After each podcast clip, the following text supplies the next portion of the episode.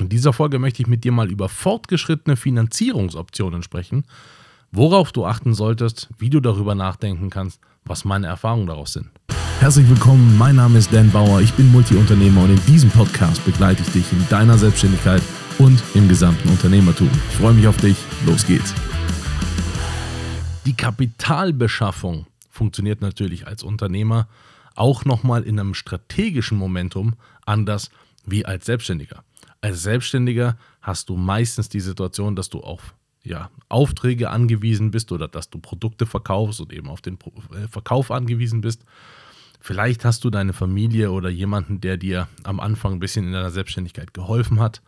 Aber zum Unternehmer hinweg sich zu entwickeln und zu wandeln, bedeutet, dass man für fortgeschrittene Finanzoptionen auch strategisch betrachtet. Und ich will hier mal ein paar mit dir durchgehen und einfach meine Gedanken und meine Erfahrungen mit dir teilen, weil du dann aus deiner Planung ein, einfach ein bisschen vielleicht nochmal einen anderen Eindruck bekommst. Und ich gehe mal ein paar Investmentmöglichkeiten oder Finanzierungsoptionen einfach jetzt in dieser Folge durch und dann kannst du vergleichen mit dem, was du vielleicht schon weißt, woran du vielleicht noch gar nicht gedacht hast, was du aber vielleicht äh, im Blick hast und machen möchtest. Und äh, hoffentlich äh, hast du da ein paar Impulse mitgenommen, weil ich habe damals einfach auch völlig falsche Annahmen gehabt äh, und äh, ja, möchte dir eben ein bisschen meine Erfahrung mitgeben. Eine dieser falschen Annahmen, die ich damals hatte, war, ich wollte in einem Startup, das ich damals hatte, Investoren mit reinholen. Und dann habe ich recherchiert und rausgefunden, boah, da gibt es ein Startup. Das war in meiner Nische unterwegs und die hatten, ich habe damals ein Tool entwickelt und die haben auch ein Tool entwickelt ähm, für ja, so Gedankenspeichern, sowas wie Evernote heute macht, nur super simpel. Also es war einfach damals, wobei damals auch schon ah, bestimmt 17, 18 Jahre her ist, ähm, war damals einfach so nicht mal eine Mindmap, wie man sie heute hat, sondern einfach nur, da kannst du Gedanken drin speichern. Also, weiß ich nicht, sowas wie, einfach ein Notizprogramm. So, das aber nichts anderes kann als ein Notizprogramm. Und die haben damals 10 Millionen Euro bekommen. Oder was noch, Mark? 10 Millionen X bekommen. Ich weiß nicht mehr, was für, für eine Währung das damals war. Das war immens. Das war zu, zum damaligen Zeitpunkt schon ein absolut immenser Betrag, wo ich mir gedacht habe, wer, wer investiert denn 10 Millionen in so eine App oder in so eine Softwarelösung? Das habe ich mir damals nur schwer vorstellen können. Aber gut, äh, ne, äh, Fachzeitungen und, und Magazine haben äh, darüber berichtet und ich habe mir gedacht, boah, also wenn die das schaffen, das scha dann schaffe ich ja mit meinem äh, das Fünffache. Weil, sorry, aber Meins war damals geiler. Was ich damals entwickelt habe, ähm, äh, kennst du vielleicht von mir auch, äh, weil ich das schon ein paar Mal in Podcasts und Co. gesagt habe, ist, ich habe damals das, was Google entwickelt hat und Google AdSense nannte, das habe ich damals selbst entwickelt. Nur, dass ich Google nicht äh, gesprochen habe und die mit mir nicht. Das heißt, wir haben es parallel einfach entwickelt und ich musste das dann relativ schnell einstellen, weil ich verstanden habe, okay, Google hat ein bisschen mehr Power, aber wir haben es zum gleichen Zeitpunkt entwickelt ähm, und äh, witzig auch zum ziemlich gleichen Zeitpunkt rausgebracht. Es war ein halbes Jahr Unterschied ungefähr. Und da habe ich damals auch Investoren dafür gesucht, weil es natürlich relativ teuer war, das zu entwickeln. Und da habe ich gedacht, hey, da will ich doch auf jeden Fall mehr Investor, äh, Investoren ähm, ja, Geld quasi akquirieren können, als die mit ihrer komischen ähm, ja, Mind- äh. So, jetzt habe ich dann also mit Investoren gesprochen und mein Projekt gepitcht. Was ich damals verstanden habe, nee, nee, die haben nicht 10 Millionen bekommen. Die haben 100.000 Euro aus einem Fonds, einen Investmentfonds, der 10 Millionen Euro groß war, bekommen. Das stand aber genau so nicht in dem Artikel, den ich dann äh, da zitiert hatte.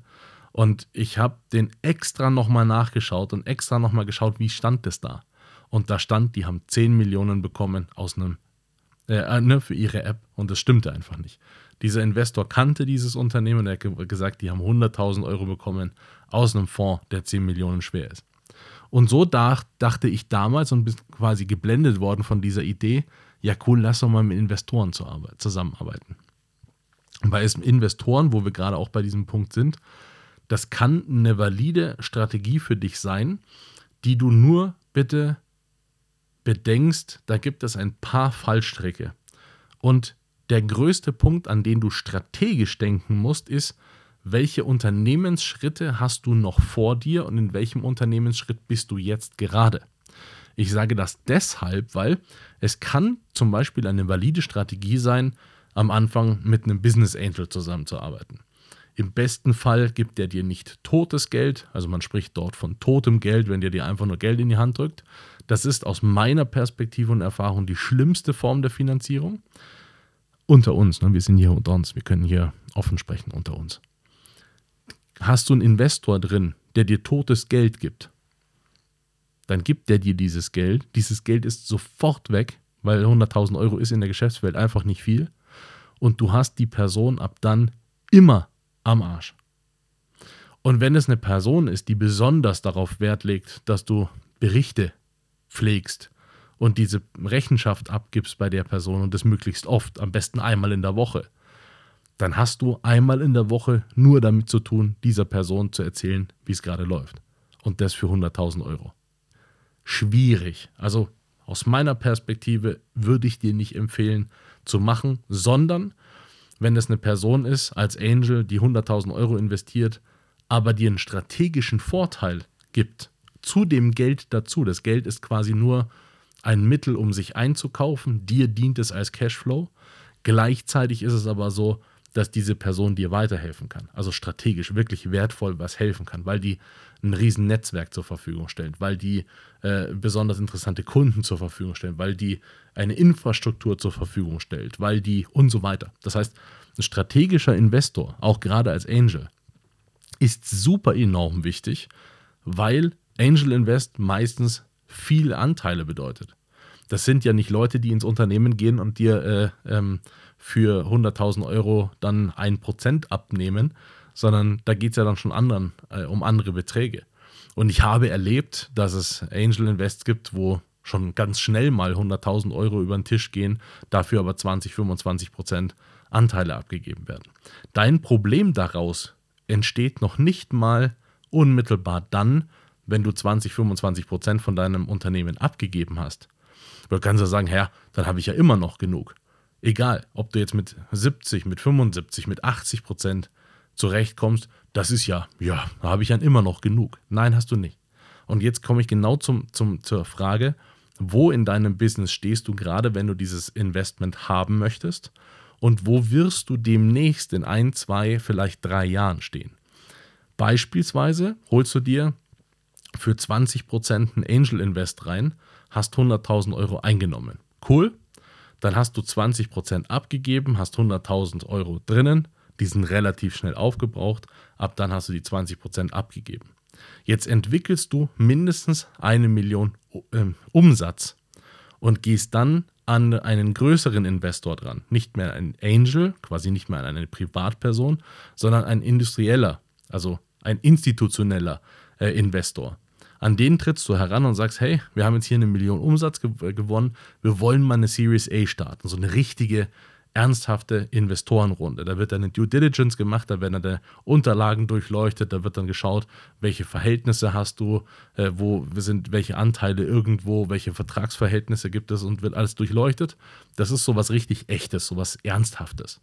Und da kann es dann schon mal sein, dass man dir ein bisschen mehr gibt, vielleicht in der ersten Runde vielleicht zwei Millionen in die Hand drückt. Dein Problem ist dann, wenn die das machen und dir auch nochmal 20, 25 Prozent abluchsen, dann stehst du schon bei 40, 45 Prozent, die du weg hast. Und auch das ist noch nicht absolut kritisch. Kritisch ist dann die Folgerunde. Das heißt, wenn dein, dein wirklich äh, institutioneller Investor dann nochmal nachschießen möchte, nach nochmal einem Jahr, weil du irgendeine Wachstumsrunde äh, geschafft hast und möchte dann nochmal nachschießen und das nochmal mit einer Kapitalerhöhung nachschießen, dann bedeutet das, dass deine Anteile immer noch weiter verwässern. Und da draußen gibt es sehr, sehr viele Investoren, die wollen nicht, dass du wenig Anteile hältst, weil sie sagen, wenn deine Anteile zum Beispiel unter 50% fallen oder unter 30% oder X, dann hast du nicht so ein großes Interesse daran, dieses Unternehmen noch fortzuführen. Das ist insbesondere dann der Fall, wenn ihr mehrere Gründer seid. Jetzt stellst du dir vor, seid ihr zu dritt und müsst die 40, 45 Prozent untereinander aufteilen. Das schwindet irgendwann und wenn du von deiner eigenen Bude nur noch 10 Prozent hältst, ne, du verstehst die Idee dahinter. Deswegen gibt es einfach Investoren, die sagen, dann kriegst du von uns kein Geld mehr. Und das kann deinem Unternehmen tatsächlich ja, den Todesstoß geben. Und ich habe ein Unternehmen erlebt, dem ist es genauso gegangen. 60 Mitarbeiter, richtig schön aufgebaut, die haben nochmal eine B-Runde gebraucht. Und die haben keinen Investor daran gefunden, weil die Anteile einfach bis dahin schon verspielt waren und der kein Investor gesagt hat, du, da gehe ich mit, weil da glaube ich noch dran. Und diese Bude ist tatsächlich einfach einen Bach runtergegangen, weil auch die anderen Investoren nicht mehr bereit waren oder nicht mehr in der Lage waren zu investieren und dadurch ist diese Firma gescheitert. Also noch absurder kannst du dir das ja fast nicht vorstellen. Eine Firma, die schon läuft und 60, 60 Mitarbeiter hat, dann kriegen die einfach keine Investorenrunde, weil das strategisch nicht angegangen ist. Deswegen war mir das wichtig, in dieser Folge hier nochmal zu sagen, finanzielle Mittel über Investoren, also zu starten mit einem Angel Invest und dann über äh, in, äh, institutionelle in Investoren zu gehen, ist super, kann man super machen, kann einen wahnsinnig weiterbringen, insbesondere wenn sie strategische Investoren sind. Das muss aber auch von den Schritten her abgepasst werden mit genau der Stufe, in der du dich gerade befindest. Bist du Seed, bist du Pre-Seed, bist du Post-Seed, bist du und so weiter. Das heißt, es muss unbedingt eine Strategie dahinter, wie deine Investmentrunden funktionieren können, damit das klappt. Eine der nächsten ähm, ja, Finanzoptionen, die du zum Beispiel hast, ist sowas, das hört man ganz, ganz oft, dann machen wir Crowdfunding. Und Crowdfunding ist die Idee, dass ein quasi deine Kunden sich schon mal quasi an dem Ganzen beteiligen können. Nicht, dass die Shares haben, sondern das bedeutet dann, dass deine Kunden quasi das Produkt vorher weg zahlen, es aber erst später bekommen. Videospiele, Filme zum Beispiel oder irgendwelche Produkte äh, werden so vorfinanziert. Kann funktionieren. Es gibt nur eine wesentliche ähm, Komponente, die du beachten solltest. Und zwar das Netzwerk und die Followerschaft. Man sagt, zumindest vor noch einiger Zeit äh, war das der Fall, als ich äh, äh, auch versucht habe, äh, Crowdinvest zu generieren, da hat man gesagt, man braucht 60 Prozent der Follower bereits selber, wenn man startet. Also der Leute, die da rein investieren soll, davon nimmst du, bringst du bereits 40 bis 60 Prozent selber mit.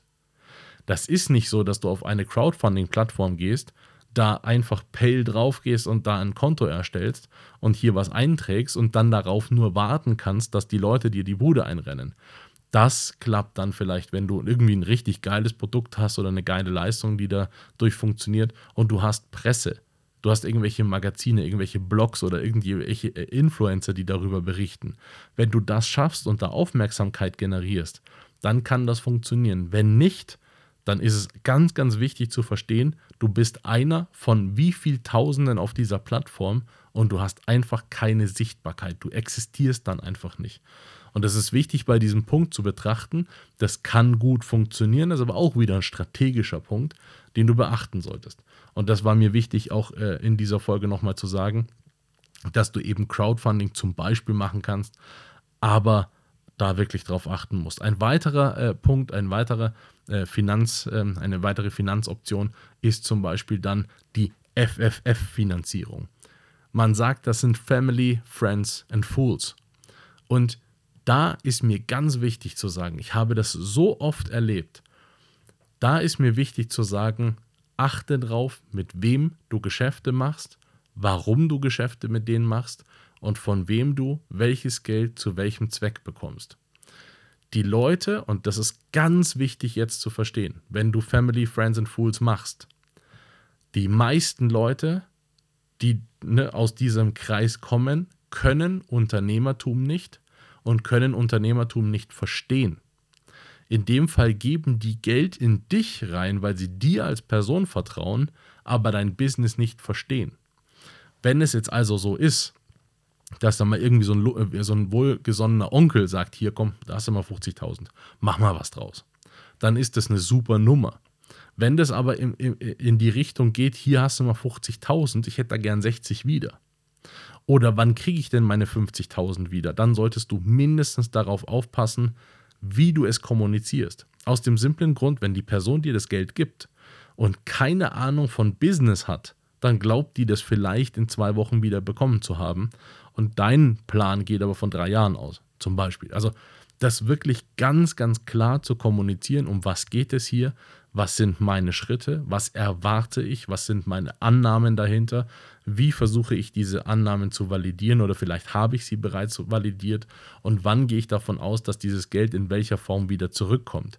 Das unterteilst du dann in kleine Häppchen, also in kleine Etappen und validierst diese Etappen einzeln, um Vertrauen zu schaffen. Das heißt, du zahlst vielleicht nicht 50.000 auf einmal zurück, sondern du startest mal mit den ersten fünf.